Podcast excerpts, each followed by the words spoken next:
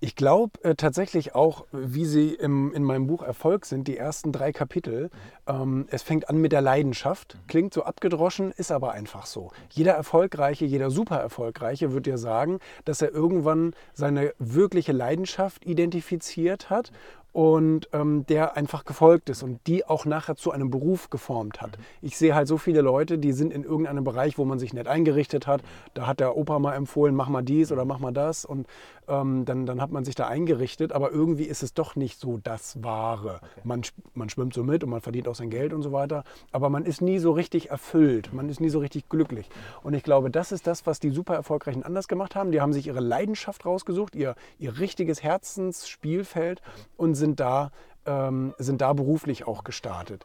Gibt es da, eine, wenn ich dich kurz unterbrechen darf, gibt es ja. da eine, äh, eine, eine, Ausgangssituation bei dir in deinem Leben, wo du sagst, genau das war der ja, Punkt, wo ich. Nein, es gab nicht irgendwie den Punkt. Ich habe schon immer gerne ähm, kommuniziert, ich habe gerne andere unterhalten, ich war gerne kreativ, ich habe gerne Dinge erfunden und so weiter. Später kam dann noch diese, diese, dieser Freiheitsgedanke als Unternehmer dazu. Und das habe ich irgendwann verbunden und bin eigentlich von vornherein immer ähm, dieser Kommunikationsleidenschaft äh, treu geblieben, egal bei welcher meiner Berufswahl. Und habe mich dann letztendlich ja auch darin selbstständig gemacht und habe dann irgendwann den Verlag gegründet und so weiter. Von daher habe ich das eigentlich schon äh, ziemlich früh beherzigen können, äh, dass ich meiner Leidenschaft eben gefolgt bin. Und deswegen bin ich auch gut und deswegen habe ich auch wahnsinnig Spaß dran. Und ich fühle mich überhaupt nicht irgendwie unter Druck oder dass ich arbeiten muss, sondern das ist wirklich eine reine, ein reines Vergnügen, was ich da machen darf.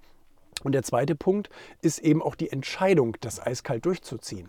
Ähm, Oliver Kahn steht in dem Buch zum Beispiel für diesen, für diesen Punkt, dass man wirklich eine glasklare, eine unumstößliche Entscheidung trifft für das, was man will. Weil die Problematik ist, natürlich kommen da Gegenwinde und Herausforderungen und das Leben spielt irgendwie verrückt etc.